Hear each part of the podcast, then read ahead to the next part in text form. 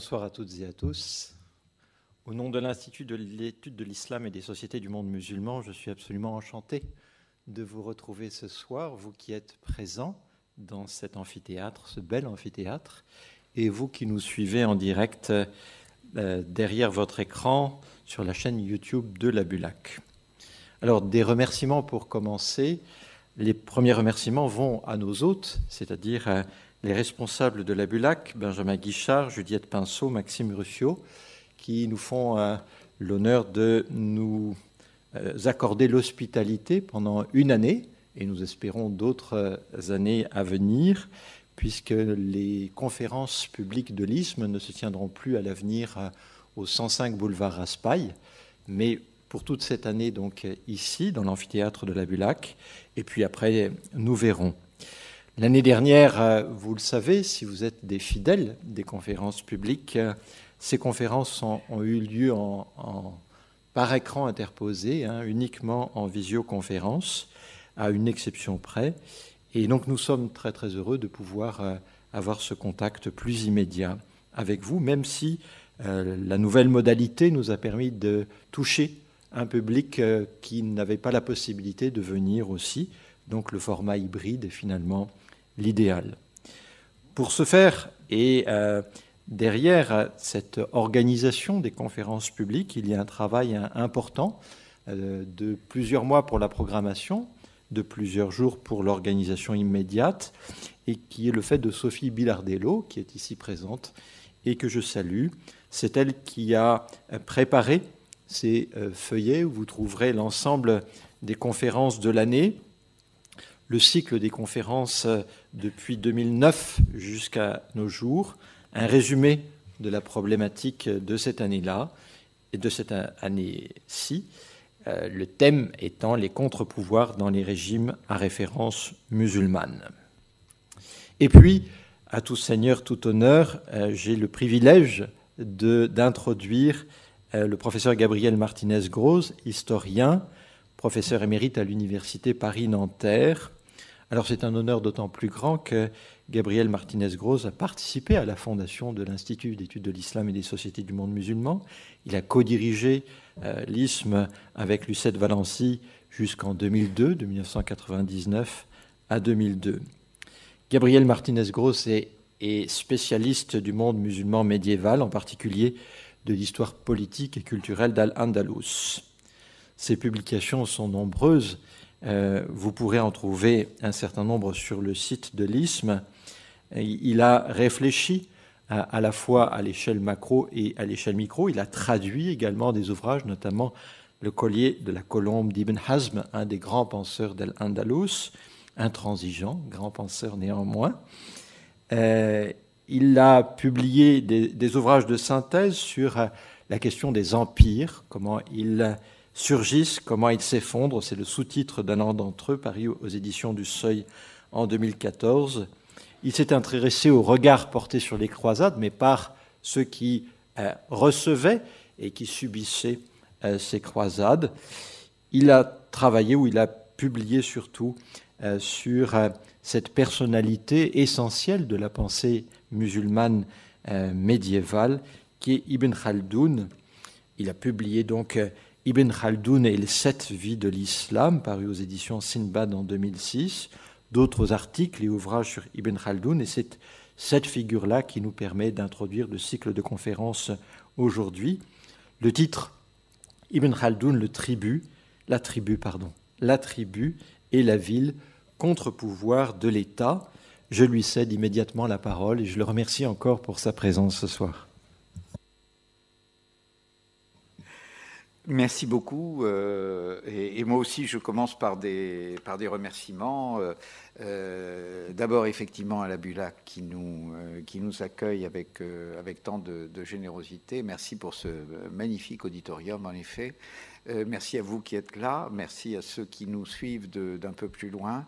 Merci à l'ISM, bien sûr. je suis très très honoré, presque ému, effectivement, d'ouvrir le cycle de conférences de, de, l'ISM de, cette année. Comme l'a dit avec justesse Dominique Avon, j'ai été associé à la création de, l'ISM il y a maintenant plus de 20 ans. Et donc je, suis toujours resté assez attaché à, à cette, euh, euh, à cette institution, même si euh, depuis quelques années, malheureusement, l'âge venant et, les activités se multipliant, j'y suis un peu moins présent, mais je me le reproche et je me, promets bien de, m'y retrouver. Voilà, donc Ibn Khaldoun, en effet, la ville et la tribu comme contre-pouvoir de l'État. Alors vous, serez peut-être étonné de voir que le titre du PowerPoint que vous avez sur l'écran, que vous n'avez pas sur l'écran, excusez-moi, n'est pas tout à fait celui-là. C'est pouvoir et contre-pouvoir dans l'islam médiéval. C'est tout simplement que euh, j'ai une tendance naturelle à considérer, mais je, vous le dis euh, d'emblée parce que euh, la confusion se fera parfois dans le cours de l'exposé, à, considérer que la grille de lecture de la théorie d'Ibn Khaldoun, puisque c'est une théorie que je vais vous exposer assez, assez rapidement dans le cadre du, du sujet, bien entendu, cette théorie est, souvent euh, la grille de lecture la plus pertinente qu'on puisse poser sur la réalité de l'islam. Et donc, tout naturellement, euh, j'ai pris la théorie d'Ibn Khaldoun comme euh, guide dans une réflexion sur pouvoir et contre-pouvoir dans l'islam médiéval. Mais en effet, c'est bien, vous allez le voir, à partir de la théorie d'Ibn Khaldoun, même si elle est un peu élargie, j'ai essayé de, l'élargir un peu, que je, me suis permis de, mener et que je vais me permettre de mener cette réflexion. Donc voilà, euh, pouvoir et contre-pouvoir, euh, si j'en reprends le sens euh, le plus commun, un contre-pouvoir, c'est un, un contrepoids ou un frein opposé au pouvoir qu'il ne cherche cependant pas à remplacer. C'est un point assez important dans nos sociétés, par exemple. La presse, la justice, les églises, les associations font figure de contre-pouvoir, c'est-à-dire de butées qui limitent euh, l'exercice euh, du pouvoir, qui interdisent les excès de l'exercice euh, du pouvoir, mais qui seraient à leur tour, et qui sont d'ailleurs très souvent accusés de dépasser les limites assignées à leur rôle légitime si elles prétendaient se substituer au pouvoir euh, si elle prétendait euh, dépasser euh, les limites que les, prérogatives du pouvoir leur imposent, si les juges, par exemple, prétendaient ou prétendent faire la loi, on le leur reproche souvent, si la presse prétend ou prétendait diriger le gouvernement, ça il est évident qu'on le reproche assez souvent, si les associations prétendaient décider de la politique étrangère ou de la politique migratoire de l'État, ce qu'on leur reproche aussi assez souvent.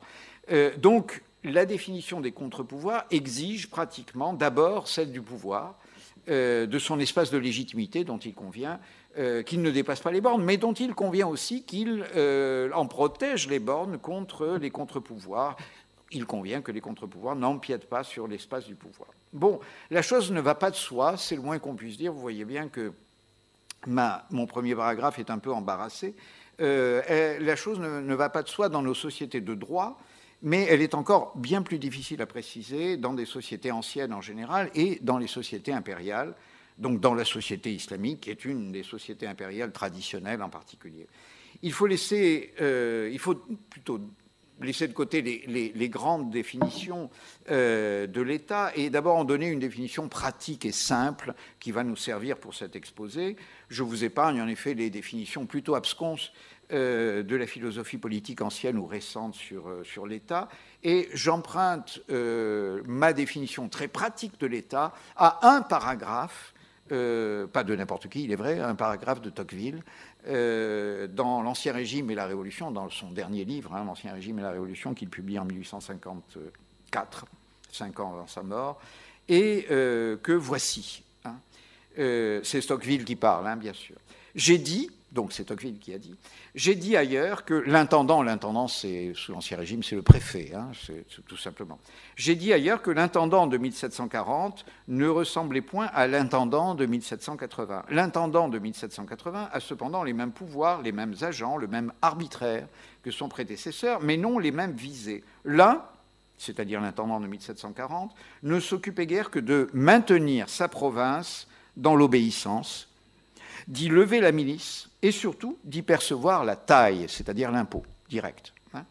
Euh, l'autre a bien d'autres soins.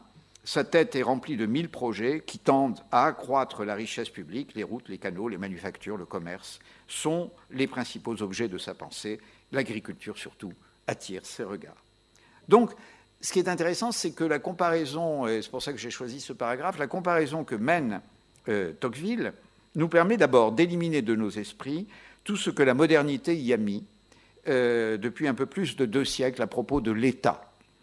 Euh, depuis la fin de l'Ancien Régime, 1780, dit Tocqueville, euh, nous disons plus couramment depuis la Révolution française, nos gouvernements sont investis, pour reprendre le mot fameux de Saint-Just à la tribune de la Convention, de la mission de faire le bonheur de leur peuple. Mais comme le disait encore Saint-Just dans ce même discours de mars 1794, et comme le confirme Tocqueville, c'est alors une idée très neuve hein, de faire le bonheur des peuples. 30 euh, ou 40 ans auparavant, en 1740, dit Tocqueville dans ce texte, 1760, dit-il dans d'autres textes, le bon gouvernement consiste simplement à maintenir l'ordre et surtout à lever l'impôt. Hein, tout simplement. L'ordre et l'impôt. Euh, le but n'est pas le bonheur des peuples, mais l'ordre dans le troupeau humain dont le souverain a la charge et qu'il assure par une justice prompte et impitoyable, surtout à vrai dire dans les empires dont nous allons nous occuper, c'est-à-dire dans les empires islamiques. En France, euh, la justice est compliquée. Euh, en Europe, en général, elle est compliquée par toutes sortes de contre-pouvoirs déjà. Et cet ordre sert à assurer une imposition, un impôt aussi élevé que le permet la nécessaire survie de la force productive. Euh, l'impôt doit être lourd pour marquer la puissance de l'État et du prince, mais il ne doit pas, bien sûr, mener les peuples à la misère, euh, sans quoi son rendement en serait diminué tout simplement. Hein, c'est une question pratique. Première, définition, l'État selon euh, Ibn Khaldoun. Hein. Alors, si j'ai choisi, cette, euh, euh, si choisi cet extrait de Tocqueville, c'est que justement, euh, il est d'accord avec Ibn Khaldoun. Hein. L'État tel que le voit Tocqueville, c'est l'État tel que le voit Ibn Khaldoun au XIVe siècle, quatre siècles auparavant. Hein. c'est assez remarquable. C'est-à-dire que pour Ibn Khaldoun, l'État, c'est tout simplement l'ordre nécessaire à la levée de l'impôt. Hein. c'est le point décisif pour Ibn Khaldoun. donc voilà, et non, c'est sur le côté. Voilà. Donc, euh, euh, l'État chez Ibn Khaldoun, c'est d'abord euh, l'impôt. Hein. il, ce qui l'ajoute à Tocqueville, parce qu'il est beaucoup mieux averti évidemment du fonctionnement des sociétés anciennes, alors que Tocqueville est en fait bien plus intéressé par les sociétés modernes d'après la Révolution française, c'est que l'État et l'impôt, ça c'est intéressant, jusque dans l'oppression qu'ils font subir aux populations, parce que c'est une oppression, on va y revenir, les servent c'est-à-dire que l'État est, chez Ibn Khaldoun, ce que nous appellerions un mécanisme autorégulé. Donc il y a son propre contre-pouvoir, en quelque sorte, qui est son propre contre-pouvoir, qui secrète ses propres contre-pouvoirs en même temps qu'il affirme son pouvoir. Pour Ibn Khaldoun, le but de l'État, c'est de créer de la richesse. Hein. Euh, de créer de la richesse dans des sociétés agraires qui sont établies pratiquement depuis les débuts de l'histoire, 3000 ans avant notre ère, des sociétés dont la croissance démographique ou économique euh, réel est très faible, voire nul, tout simplement. Donc le seul moyen massif de créer de la richesse est de la créer artificiellement, de l'accumuler artificiellement par le moyen d'une contrainte qu'on appelle l'impôt, tout simplement. Hein. L'impôt, c'est le moyen fondamental de la création et de la circulation de la richesse. L'État, c'est l'entité qui se donne le droit de lever l'impôt, et le produit de l'impôt est concentré dans la capitale, hein, euh, dans la capitale où il est redistribué par l'élite dirigeante à des hommes de métier, c'est-à-dire des artisans, des marchands, des médecins, des professeurs, des sages-femmes, enfin bon, des hommes de métier, Rolof, hein, euh, des métiers, euh, des hommes qui, grâce à cet impôt, créent des techniques nouvelles. Plus l'impôt est abondant, plus sa mobilisation surtout est concentrée, C'est-à-dire plus l'impôt est concentré dans la capitale, c'est une grande différence évidemment avec euh, le monde médiéval européen, plus, où l'impôt la redevance seigneuriale est éminemment déconcentrée. Donc plus la mobilisation de l'impôt est concentrée et plus la diversification et la spécialisation des métiers sont grandes dans la capitale, plus important donc ce que nous appellerions aujourd'hui les gains de productivité, l'invention de nouvelles techniques tout simplement. Hein. Ces impôts permettent en effet de concentrer à la fois la demande et l'offre, c'est-à-dire les compétences. Euh, et donc, euh, euh, ces, métiers, ces hommes de métier, inventent de nouvelles techniques qui se répandent ensuite dans toute la société et qui assurent le seul progrès possible. Hein, tout simplement. Euh, dans les villages, chacun fabrique ses propres outils de bois, c'est-à-dire que vous êtes à l'état zéro euh, du progrès et des progrès de la productivité. on trouve des, menuisiers dans les petites villes et dans certaines capitales, des charpentiers, voire même parfois dans de rares métropoles, alors évidemment des ébénistes. Malgré l'impôt, les campagnes s'enrichissent, parce que ce sont elles qui le payent, mais elles s'enrichissent tout de même et elles se peuplent en mobilisant leur travail pour satisfaire la demande de la capitale, ce qui permet de les imposer davantage, puisqu'elles s'enrichissent.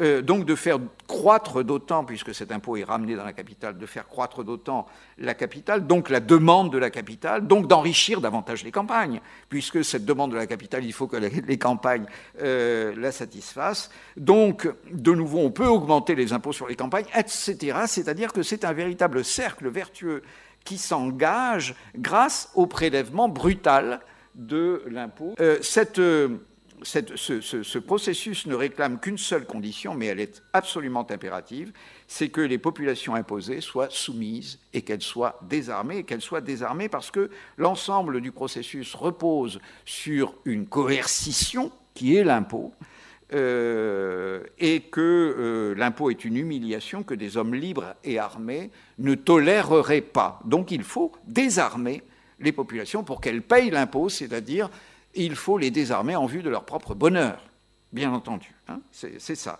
L'État est donc un processus de civilisation dans tous les sens du terme, c'est-à-dire qu'il accroît la richesse, il accroît la population et la prospérité, mais dans un même, dans un même temps, il désarme, il réduit à la vie civile, donc il civilise, il réduit à la vie civile la masse de la population euh, ce que Ibn Khaldoun appelle les sédentaires. Les sédentaires, c'est la masse de la population productive qui paye l'impôt. C'est ça, les sédentaires. Ce pas les gens qui euh, cultivent la terre. Hein. Ce sont les gens qui vivent sous la tutelle d'un État qui lui paye l'impôt et qui, en effet, sont engagés dans le processus productif de, progrès, hein, ce que Ibn Khaldoun appelle euh, Hein, ce qui veut dire les gains, si vous voulez, mais ce que nous appellerions tout simplement les progrès. Hein. Ce sont des gains, et en particulier des gains de productivité. C'est tout simplement ce que nous appellerions le, progrès. Voilà, euh, l'État s'impose par la force, bien entendu, euh, hein, chez Ibn Khaldoun, il le dit très, très ouvertement, mais aussi par l'éducation et par le respect des lois, parce que le respect des lois, c'est l'aveu par ceux qui sont imposés, donc par ceux qui sont désarmés et imposés, c'est l'aveu de la légitimité de la contrainte de l'État. Hein. Voilà. Donc, euh, euh, jusque-là, tout va bien, mais le raisonnement ne s'arrête pas là. En effet, il y a juste un point qui, cloche, si j'ose dire, il y a toujours un point qui cloche, malheureusement, dans la vie, vous savez bien, c'est que l'État a besoin d'un peu de violence. Il a besoin d'un peu de violence, d'abord pour intimider ses peuples, pour lever l'impôt, euh, et surtout pour garantir son troupeau qu'il a désarmé contre les prédateurs extérieurs. Euh, mais il ne peut pas trouver cette violence ou cette force parmi ses sujets puisqu'il leur interdit euh, précisément le courage et la solidarité. Et il, lui faut donc trouver cette violence ailleurs, cette violence dont il a besoin ailleurs. Ailleurs, c'est-à-dire à ses confins, dans le monde des tribus, entendons par là cette part de l'humanité qui ne vit pas sous le contrôle d'un État, euh, c'est ce qu'Ibn Khaldoun appelle les bédouins. Les bédouins, ce sont ceux qui ne vivent pas sous le contrôle d'un État. Ça n'a rien à voir avec le nomadisme, même si ça inclut le nomadisme, hein, bien sûr, hein. mais ce sont avant tout ceux qui ne vivent pas sous le contrôle d'un État. Les Kabyles sont des bédouins. D'ailleurs, leur nom le dit, hein, c'est les tribus. Euh, ce sont des agriculteurs, mais ils ne vivent pas sous le contrôle d'un État, donc ce sont, aux yeux d'Ibn Khaldoun, des bédouins.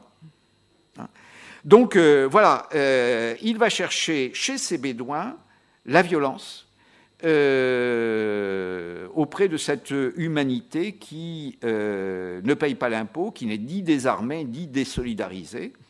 Et donc l'État, étrangement, puise la violence dont il a besoin dans des groupes humains qui ne lui obéissent pas et qui vivent selon des valeurs et des règles qui sont à l'opposé de celles que l'État impose et qui sont donc par définition un contre-pouvoir.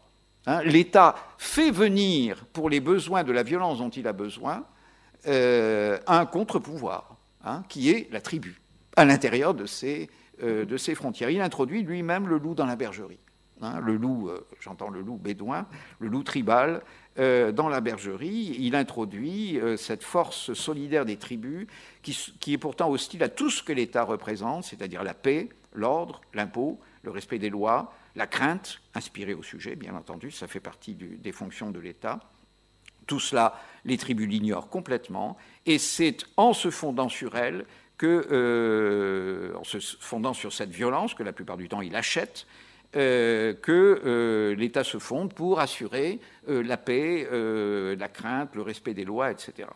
Et donc, c'est cette violence fondatrice qui sert de colonne vertébrale aux fonctions régaliennes de l'État et qui est pourtant a priori une force de désordre tribal, euh, que Ibn Khaldoun appelle la asabi, sans doute le mot le plus célèbre de la théorie d'Ibn Khaldoun, les, solidarités, euh, les solidarités violentes, les solidarités combattantes, hein, bien sûr. Donc l'ordre, c'est très intéressant chez Ibn Khaldoun, hein, c'est euh, pouvoir et contre-pouvoir. L'ordre fonctionne avec du désordre. Hein, c'est tout à fait, euh, euh, impressionnant. Hein. Euh, et ce désordre lui fait contrepoids, hein, contrepoids naturel. La richesse s'accommode de la violence qui la menace sans cesse, bien sûr, ça va de soi. Et la levée de l'impôt qui exige le calme se fait sous le contrôle de forces tribales qui sont complètement anarchiques. Et pourtant, le système est une contradiction dans les termes, et c'est ce qui le fait avancer. C'est pour ça que l'histoire avance c'est que euh, le système est une contradiction dans les termes.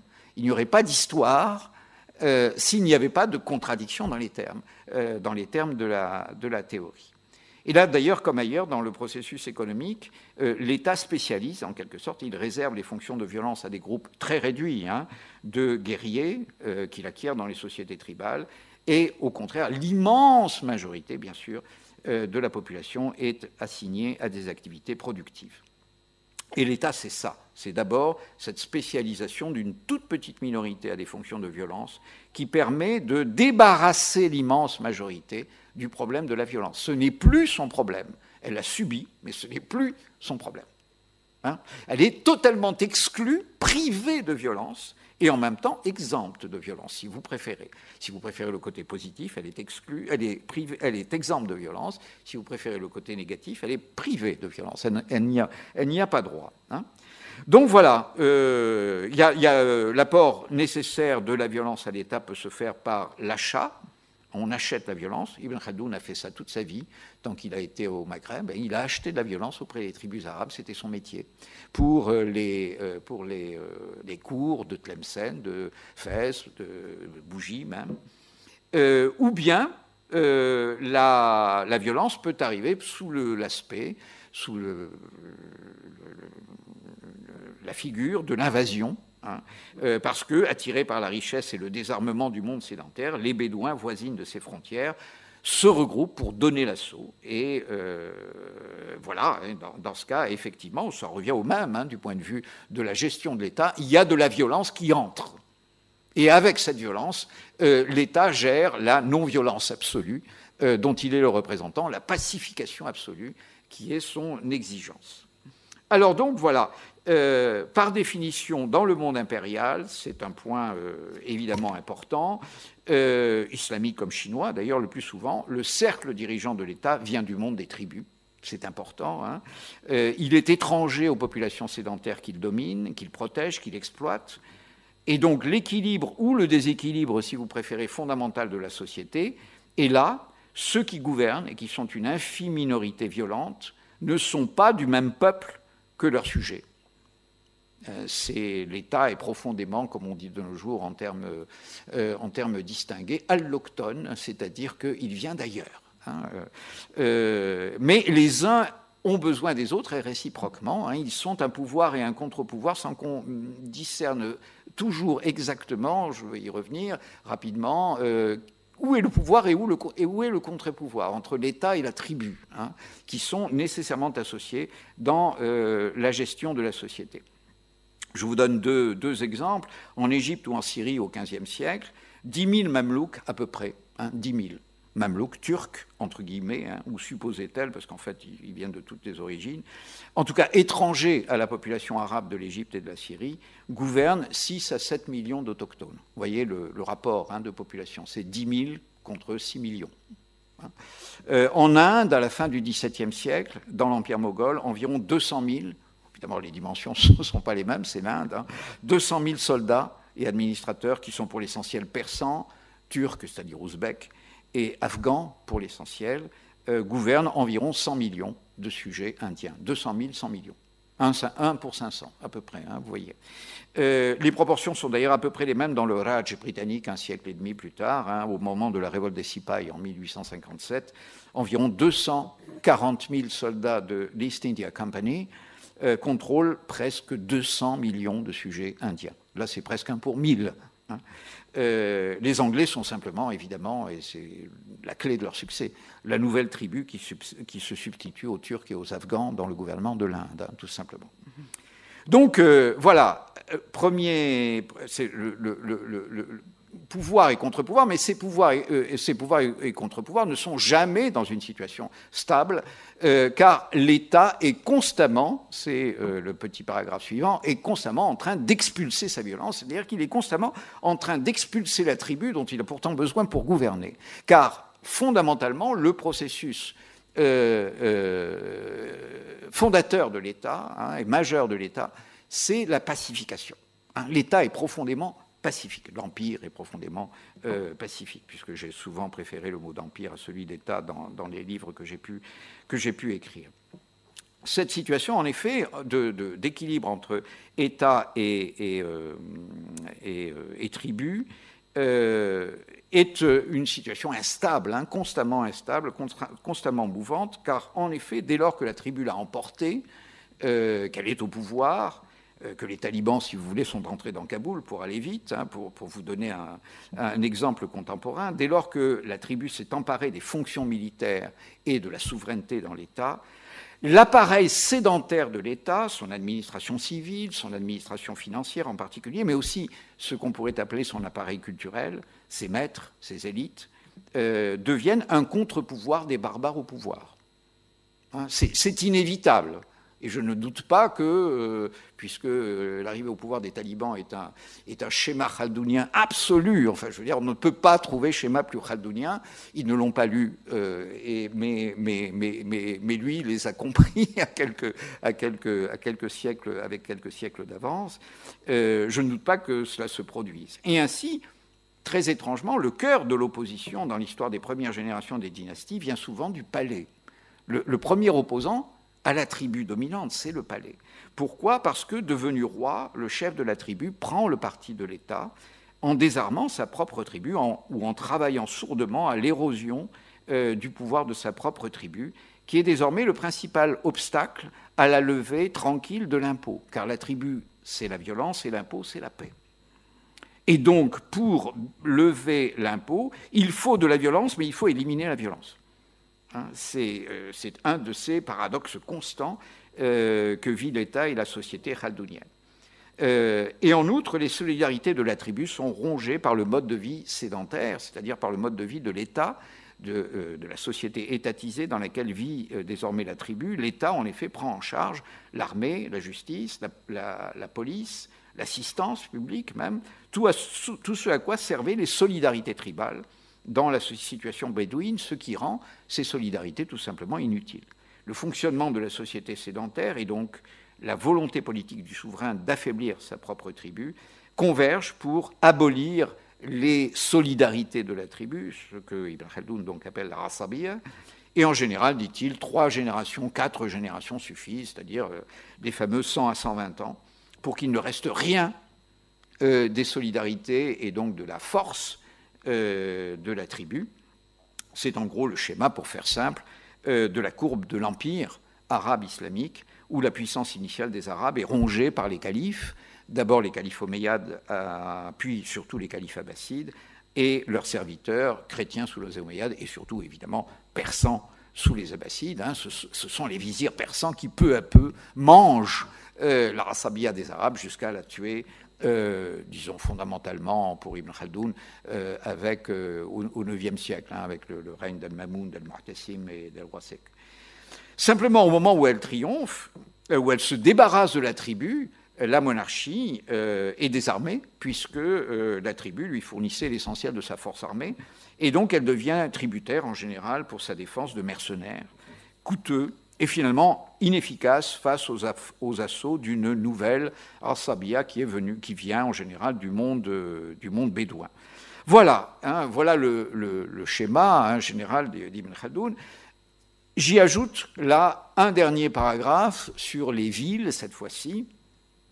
Voilà, parce que, en principe, dans le jeu d'Ibn Khaldoun, il n'y a que deux acteurs, hein, euh, c'est-à-dire l'État et la tribu, mais en réalité, je crois, dans l'histoire de l'islam, on peut en ajouter un troisième très, très clairement, c'est-à-dire euh, la ville auquel Ibn Khaldoun probablement n'a pas, euh, euh, n'a pas accordé toute la place, parce que c'est lui la ville. Hein. il n'a probablement pas accordé aux sédentaires toute la place, apparemment, hein, qu'il mérite au moins dans l'histoire de l'islam, donc il y, a, il y, a, un troisième larron qui est la ville, et même plus précisément cette capitale euh, qui concentre l'essentiel de la rente fiscale et de la créativité euh, économique. Euh, ce troisième contre-pouvoir, à moins qu'il ne s'agisse aussi d'un pouvoir, c'est donc la ville. Et ce troisième pouvoir, il émerge à Bagdad dans la première moitié du IXe siècle, au moment où connaissez peut-être ce nom, Ibn Hanbal, euh, dresse l'étendard de la révolte sunnite contre les prétentions du califat d'instituer un dogme d'État, hein, d'instituer une religion d'État.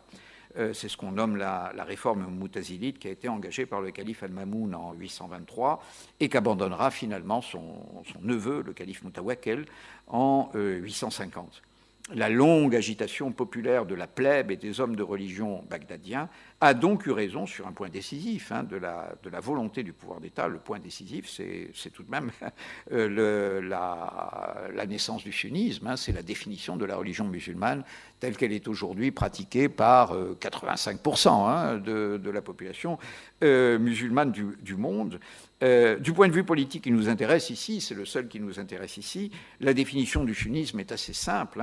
Le sunnisme, c'est qu'aucune autorité humaine vivante, ni le calife, qui est pourtant parent du prophète, ni a fortiori les souverains moins légitimes qui le suivront, comme les sultans turcs, ni surtout celui que les chiites appellent leur imam et qui descend directement de Mohammed et Ali par euh, Al-Hussein, aucun de ceux-là n'a le droit ou n'a de privilège particulier dans l'interprétation du Coran ou dans l'élaboration de la loi. Hein, c'est ça, la fameuse chaléra. Hein, c'est ça le, sunnisme. Les seuls interprètes autorisés de la loi sont en fait le prophète lui-même par, euh, tel que on peut le comprendre par ses dires et par les exemples qu'il a donnés, et ses compagnons, en particulier les quatre premiers califes, les fameux Rashidoun. C'est de là que vient la catégorie juridique hein, des compagnons de Sahaba dans le sunnisme euh, et euh, la catégorie juridique des Rashidoun aussi, hein, des quatre premiers califes qui sont par excellence évidemment les Sahaba, c'est-à-dire les compagnons. La loi, on pourrait dire plus largement le cœur de la religion, est donc totalement retiré au pouvoir hein, par euh, le sunnisme, euh, au pouvoir du souverain. Et donc, par exemple, à la différence de l'empereur de Chine, à la différence des souverains d'Occident, à la différence de l'empereur romain, euh, les souverains de l'islam ne font pas la loi. Ne font pas la loi. Hein, c'est important. Euh, non seulement ils ne font pas la loi, mais ils ne rendent pas la, justice. Hein. Euh, la loi est élaborée, d'après l'exemple du prophète et, des, compagnons, par un corps de savants, ce qu'on appelle des oulémas, euh, sur lesquels le pouvoir n'a pas de prise légale. Et le calife ne peut pas, comme le fait Louis XV dans l'affaire Calas, il ne peut pas appeler en son conseil un cas judiciaire pour le trancher à la place du Cradi comme euh, donc euh, Louis XV le fit pour l'affaire Calas, parce que toute justice en France est rendue au nom du roi. Donc le roi peut directement se saisir de n'importe quelle affaire. Le calife, non. Le calife, non, hein, absolument pas. Et c'est une différence euh, évidemment colossale, hein, qui, fait réfléchir sur la supposée absence hein, de, séparation entre le religieux et le politique dans l'islam. Bon, ce rôle de la ville et ce rôle des hommes de religion que la ville a, euh, a dans leur lutte contre le, califat n'est pas sans exemple ailleurs, cela dit, à la même époque, c'est-à-dire au IXe siècle, en particulier à Byzance. Ça, c'est une chose euh, que je laisse à votre réflexion, je, n'y insiste pas davantage ici. Euh, presque au moment où le calife Al-Mamoun et ses successeurs engagent et perdent une confrontation avec Bagdad sur la définition de la religion, sur la définition du sunnisme, euh, c'est-à-dire entre 820 et 850, les empereurs byzantins affrontent la population et les monastères de Constantinople de la même façon. Euh, dans le dernier grand épisode de ce qu'on appelle la crise iconoclaste, c'est-à-dire la crise de la destruction des images du Christ et de la Vierge, et euh, El-Moutawakil euh, cède à la population et aux hommes de religion de Bagdad en 850, et c'est sept ans auparavant seulement que l'impératrice Irène avait cédé au monastère de Constantinople sur le fait qu'on avait le droit euh, de représenter les images du Christ, euh, Pantocrator bien sûr, hein, du Christ Tout-Puissant, et euh, de la Vierge. J'ai dit Irène, pardon, c'est l'impératrice Théodora, bien sûr, excusez-moi. Enfin, bien sûr. Euh, depuis 843, on fête en effet, hein, on l'orthodoxie, la victoire de l'orthodoxie dans l'Église orthodoxe, cette, victoire dans la crise iconoclaste qui exclut elle aussi hein, à peu près définitivement les empereurs et la volonté impériale de la définition du dogme et, de la pratique de l'Église, hein, de la même façon. Donc voilà. Euh, alors, mais oui, une fois qu'on a situé les acteurs, on va maintenant voir le jeu très rapidement, beaucoup plus rapidement en fait, hein, effectivement. Bon, pourquoi ce, contre-pouvoir urbain en Méditerranée orientale, d'abord romaine ou byzantine si vous préférez, puis islamique, et pas par exemple en Occident? Hein, Vous n'avez pas euh, l'équivalent euh, dans l'histoire de l'Occident. Bien sûr, évidemment, d'abord, il y faut des grandes villes, des métropoles, hein, euh, dont euh, l'Empire romain et l'Empire islamique ont le monopole, si on compare à, l'Occident, bien sûr. Des métropoles qui sont pour leur temps gigantesques. Hein. À leur sommet, au deuxième siècle de notre ère, Alexandrie, Antioche atteignent déjà sans doute les 300 000 habitants. Rome entre 500 000 et 1 million d'habitants, et Bagdad à l'apogée abbasside du IXe siècle, sans doute un peu moins que Rome, si j'en crois l'excellent euh, Hugh Kennedy, euh, que je vous recommande si jamais vous, voulez euh, vous instruire sur l'histoire générale de l'Empire abbasside. selon lui, c'est Bagdad, c'est probablement entre 4 et 500 000 habitants. Mais il faut autre chose que le nombre, une chose que nous avons déjà d'ailleurs largement mentionnée entre la ville et le pouvoir, euh, qui est la fracture ethnique entre la population et le pouvoir, puisque ce pouvoir, il est alloctone, il, vient d'autres peuples, hein, bédouins, hein, euh, tribaux, euh, qui ne sont pas la population de la capitale. Peter Brown, qui est probablement le meilleur spécialiste de l'Antiquité tardive, n'a probablement jamais lu Ibn Khaldun, parce que, évidemment, les spécialistes de Byzance n'ont pas l'habitude de lire la littérature sur le monde arabe, qui n'a évidemment aucun, intérêt à leurs yeux. Mais euh, Peter Brown n'a. Enfin, Ibn en tout cas, pourrait absolument souscrire à l'image de l'Antiquité tardive de l'Empire romain entre 200 et 500 que donne euh, Peter Brown. La division fondamentale, dit Peter Brown, ne passe pas dans cet Empire romain tardif entre 200 et 500 de notre ère, euh, ne passe pas entre l'Est et l'Ouest de l'Empire, qui sont effectivement déjà divisés, ça ne passe pas entre euh, les villes et les campagnes, ça ne passe même pas entre les riches et les pauvres. Ce n'est pas la division fondamentale. Pour Peter Brown, le clivage le plus décisif à partir du IIIe siècle, à partir de l'an 200, oppose les vieilles terres méditerranéennes de l'Empire romain, qui sont centrales dans l'histoire du monde civilisé d'alors, où se concentrent toutes les métropoles, c'est-à-dire Rome, euh, Alexandrie, Antioche, Pergame, Carthage, etc. Enfin, il n'y a pas tellement d'etc. c'est les principales. Ça, d'une part. Et d'autre part, les périphéries de l'Empire, qui sont encore largement tribales, la Syrie intérieure, euh, le sud de l'Égypte, la Gaule du Nord, la Gaule du Nord, hein, euh, la Gaule belgique essentiellement, et surtout les Balkans. Hein. à l'intérieur de l'Empire, le monde méditerranéen livre ses productions, son luxe, ses intellectuels, bref, le monde méditerranéen, c'est les sédentaires. Et euh, les périphéries donnent les soldats et les empereurs. Donc les périphéries, ce sont les Bédouins. Hein. Vous avez une description absolument chaldounienne du monde de romain d'entre 200 et 500.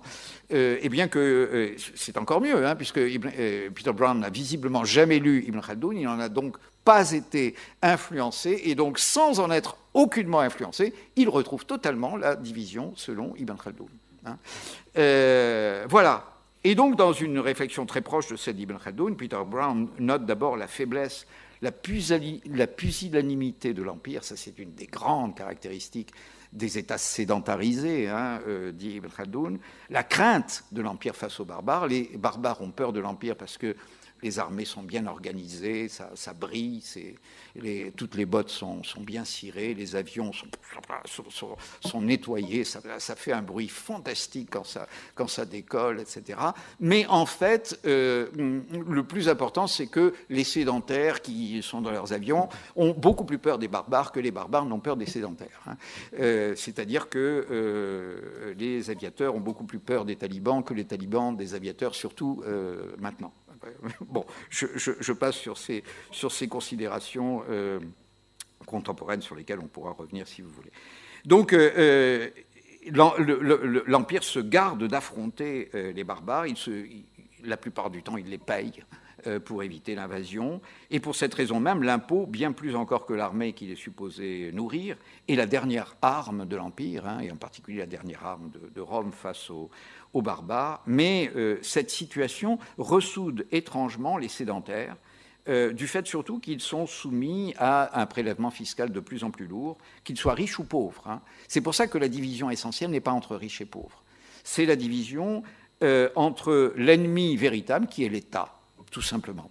L'État et l'impôt. Hein. le collecteur d'impôts, et dans une mesure à peine moindre le militaire, parce que c'est lui qui bénéficie de l'impôt alors que euh, est incapable de défendre en réalité euh, l'État. Euh, et donc l'extrême sédentarisation de l'Empire, son affaiblissement guerrier, étrangement, rendent toute son importance au contraste du bédouin et du sédentaire, sous prétexte de sauver l'Empire des barbares. La barbarisation de l'armée, l'emploi de plus en plus nombreux dans l'Empire romain de barbares, installe les barbares au centre de l'État et leur livre les richesses des sédentaires qu'ils sont supposés défendre. Donc, c'est ça la division essentielle. Il n'y a ni riche ni pauvre face à la violence du soldat. Parce que la violence du soldat, euh, finalement, épargne plutôt le pauvre et tape sur le riche, hein, parce que le riche, bah, il, a, il a une bourse. Hein. Mais que vous soyez riche ou que vous soyez pauvre, euh, l'essentiel, c'est que vous êtes écrasé sous la botte du soldat, ou plutôt sous la sandale cloutée euh, du soldat romain, hein, de, sous la caracalla, puisque c'est le nom de la sandale, en question, du, du, un des noms du, soldat romain. Donc voilà, euh, cette hostilité ethnique, elle est, très importante hein, pour comprendre le jeu qui va suivre. Et donc, ce jeu, ben, tout simplement, il y a trois partenaires, et ben, euh, il, y a trois, il y a trois parties possibles. Euh, les deux, chaque partenaire contre les deux autres. Hein, c'est tout simple, il n'y a que trois possibilités et vous expliquez pratiquement hein, toute l'histoire des évolutions politiques de, l'islam médiéval avec ces, trois instants, j'exagère. On va quand même laisser un peu de, champ à, d'autres possibilités. Donc trois instances, l'État, euh, et en particulier son appareil civil et fiscal, la domesticité du palais, effectivement aussi, qui fait partie euh, du, cercle rapproché de l'État. Euh, l'armée, qui est généralement issue des périphéries barbares, c'est le deuxième partenaire, et la ville, contribuable, dont le sunnisme a fait le réceptacle de l'orthodoxie religieuse à travers le corps des, des oulémas. Et leur jeu ressemble à ce jeu auquel euh, vous avez peut-être joué pour euh, certains d'entre vous, peut-être surtout les, euh, les femmes et les filles, hein. c'est-à-dire le, jeu, vous savez, du papier, des ciseaux et de la pierre. Hein. il n'y a, pas de gagnant automatique. Hein. c'est-à-dire que tout gagnant peut être à tout moment euh, vous savez, le, le, papier est coupé par les ciseaux, euh, mais la pierre casse les ciseaux, mais la pierre est enveloppée par le papier. Hein. Donc euh, c'est un jeu, je pense, d'origine chinoise, hein, c'est probablement. Donc il, n'y a pas de vainqueur automatique. Hein. Euh, la, victoire circule sans cesse entre euh, les trois partenaires. Eh bien, c'est à peu près pareil euh, dans le cas de, l'islam. Toutes les combinaisons, toutes les alliances sont possibles et on va en voir, on va, très rapidement en voir quelques-unes. D'abord, première instance, première, première partie, si j'ose dire, l'État et la tribu contre la ville. Alors, c'est la partie la plus commune celle qui laisse sans doute le moins de traces d'ailleurs dans la documentation, euh, parce que euh, le plus souvent, en particulier lorsque la capitale n'est pas une métropole trop tentaculaire, euh, le troisième larron, la ville, n'a pas droit au chapitre. Alors, finalement, ce qui est difficile à montrer, c'est en quoi elle n'a pas le droit au chapitre, tant il est évident qu'elle n'a pas droit au chapitre. Euh, mais on peut trouver quand même quelques anecdotes amusantes. Par exemple, et tout à fait significatives. Euh, par exemple, Mahmoud de Razna, vous savez, le premier conquérant de l'Inde, 999-1030, hein, donc vous voyez aux alentours de, l'an 1000, un peu, un peu après l'an 1000, en vient à infliger dans son, dans son vieux domaine du Khorasan, euh, il est turc hein, au départ, hein, et il a conquis le Khorasan dans l'an 1000, au 1005, au, détriment de ses anciens maîtres persans, les Samanides. Il en vient à infliger quelques exécutions pour l'exemple, il faut toujours quelques exécutions pour l'exemple, vous allez voir, euh, et une lourde amende surtout aux villes de Rai, c'est-à-dire l'actuel Téhéran hein, pratiquement, et de Belch, euh, qui est euh, dans l'extrême nord de l'Afghanistan d'aujourd'hui, pour avoir prétendu défendre ses intérêts à lui, Mahmoud, contre un révolté turkmène qui lui était hostile, mais euh, après avoir vaincu ce révolté turkmène et après, avoir réoccupé les villes de Rai et de Balkh, euh, euh, Mahmoud fait donc pendre quelques, quelques, notables parce que les sujets, dit-il, explique-t-il, c'est dans Ibn al-Athir, Raya, le troupeau, hein, puisque c'est ça que veut dire le mot sujet en arabe, hein, le troupeau n'a pas à se mêler des affaires des Turcs. Ni pour, ni contre. On vous demande de vous taire. Hein bon, c'est clair. Donc, si vous voulez passer euh, à l'acte, eh bien, le JB vous attend. C'est tout simple. Vous n'avez rien à dire. Euh, un autre exemple tiré de l'histoire des Mamelouks d'Égypte, j'aime beaucoup cette, euh, cette, anecdote, on sait à la fin du, XIIIe siècle, des rixes s'éclatent entre les marins italiens et des autochtones à Alexandrie.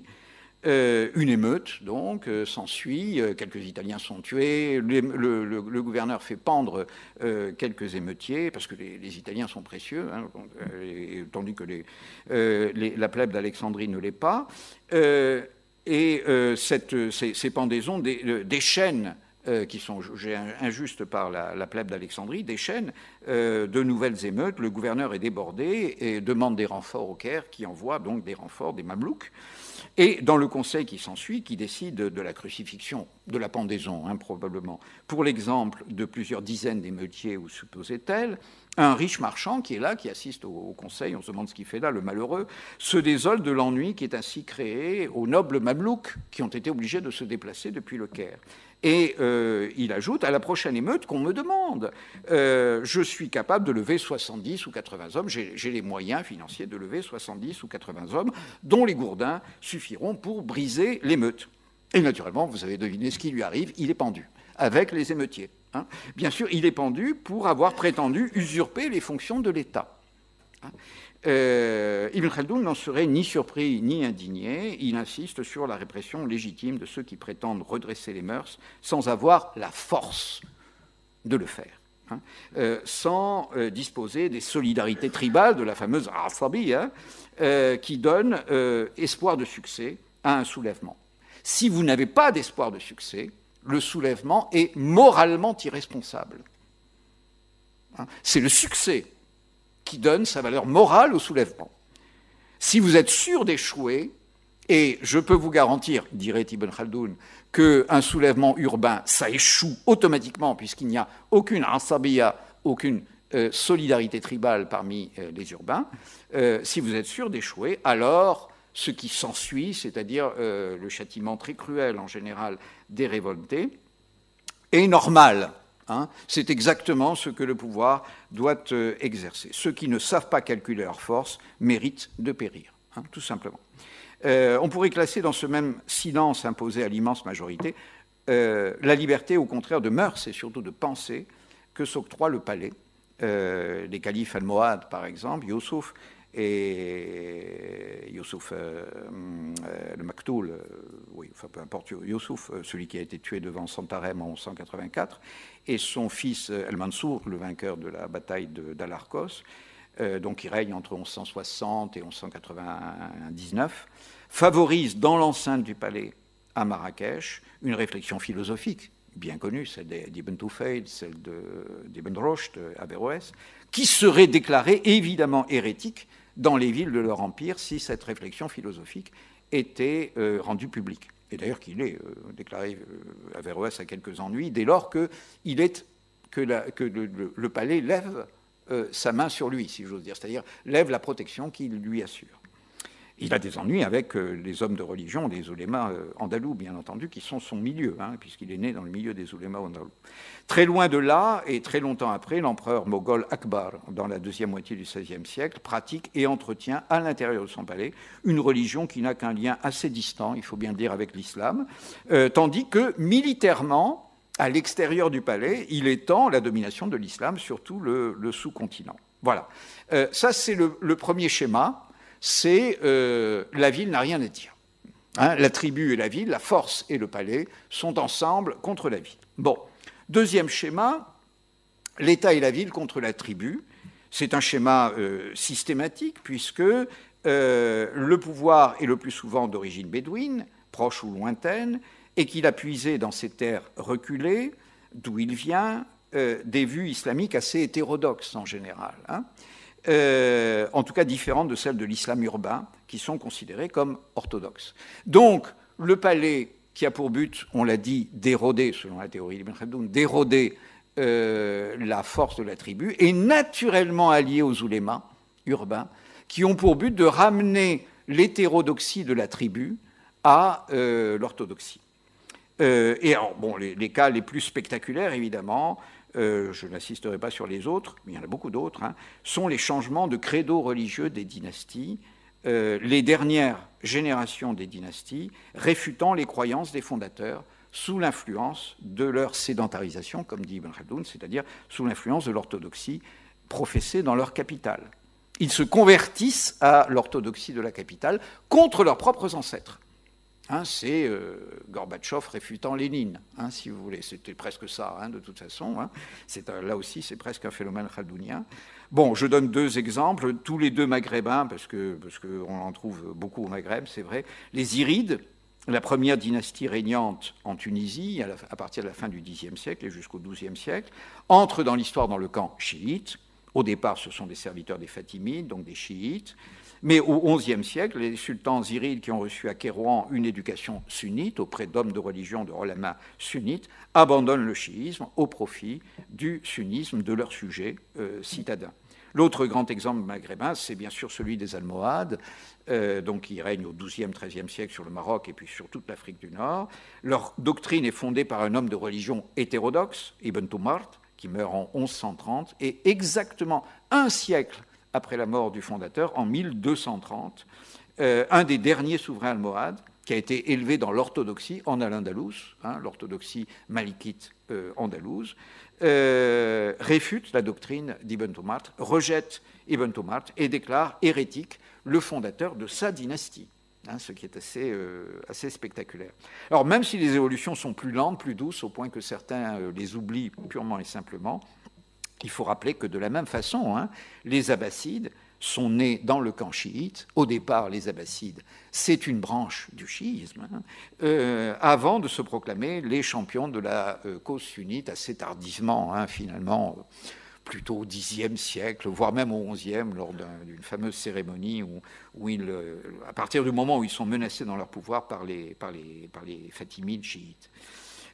donc voilà, on pourrait encore choisir l'exemple ottoman, Hein, euh, au départ, euh, euh, la confrérie d'où sont issus les Ottomans est très probablement une confrérie chiite, la confrérie Bektashi est très probablement une confrérie chiite. Et évidemment, devenus sultans, les, Ottomans seront d'ardents persécuteurs du, chiisme, comme vous le savez. Et enfin, troisième et dernier instance sur lequel je, m'arrête, c'est l'alliance de la ville et de la tribu contre l'État. L'alliance de, la tribu l'alliance de la ville et de la tribu contre l'État parce que l'État est accusé d'incompétence ou d'hérésie. Hein, voilà. Euh, Ernest Gellner, qui était un grand sociologue d'origine tchèque, un grand sociologue britannique et grand admirateur d'Ibn Khaldoun d'ailleurs, y voyait le moteur principal, cette alliance des intellectuels et de la tribu, et y voyait le moteur principal du changement politique dans les sociétés islamiques. Hein, il, a écrit un petit euh, article, mais très, très, très dense, qui s'appelle Muslims, enfin un livre, euh, somme d'articles qui s'appelle Muslim Societies, dans lequel il, explique que ça, hein, c'est-à-dire que le, le changement, à ses yeux, le changement fondamental dans les sociétés islamiques, la révolution fondamentale dans les sociétés islamiques, vient euh, lorsque des intellectuels gagnent la montagne, en quelque sorte, hein, pour y soulever des tribus. voilà. Et, donc, euh, en effet, vous trouvez beaucoup d'exemples d'intellectuels ou d'hommes de religion en rupture radicale avec le pouvoir en place dans la ville et qui euh, s'exilent, enfin, euh, schéma, modèle de l'égir, hein, bien sûr, l'exil, et qui réussissent à intéresser à leur cause des, des, tribus, puis à les lancer à l'assaut de la ville impie, bien sûr. C'est le cas par exemple des Almoravides, bien sûr, euh, qui sont appelés par les hommes de religion andalous à renverser le pouvoir des, rois des Taïfas à la fin du XIe siècle, euh, et à prendre la défense de la péninsule ibérique face aux chrétiens, parce que c'est ça qu'on reproche aux rois des Taïfas, à la fois une imposition euh, très lourde et illégale, et puis surtout le fait que les rois des Taïfas sont incapables de résister aux chrétiens. C'est au même moment le cas des Seljoukides, des Turcs Seljoukides, qui sont accueillis par les hommes de religion bagdadien au milieu du XIe siècle pour faire pièce euh, à la menace chiite des Fatimides qui semblent alors sur le point de l'emporter dans l'ensemble du monde musulman. Mais à l'inverse, c'est aussi la clé de beaucoup de succès hétérodoxes, bien sûr. Ainsi, les, Fatimides eux-mêmes, euh, dont la dynastie émerge au Maghreb, au début du Xe siècle, grâce au soutien d'une tribu kabyle. Hein, c'est une tribu kabyle qui a été convertie à la cause du chiisme par un missionnaire euh, chiite. Euh, c'est aussi le cas des Almohades dont on a parlé tout à l'heure. Ibn Tumart euh, commence par prêcher dans la ville de Marrakech, puis évidemment le prêche ne marche pas très bien, évidemment surtout quand il s'attaque à la famille du souverain, donc il est expulsé, il a de la chance, il n'est pas exécuté, il est expulsé, donc il gagne la montagne toute proche d'où il était originaire, et il soulève les tribus d'où il était originaire. Et euh, lui meurt avant la victoire, mais ses descendants, politiques en tout cas, euh, vont trouver euh, le chemin de la victoire et s'emparer de Marrakech, c'est-à-dire de la ville dont il a été chassé. Voilà donc. en gros, vous avez trois instances et trois figures du jeu. Hein, en quelque sorte, trois configurations euh, du jeu dans l'islam, et c'est euh, donc là-dessus, sur ces trois configurations, que je vais euh, m'arrêter. Voilà.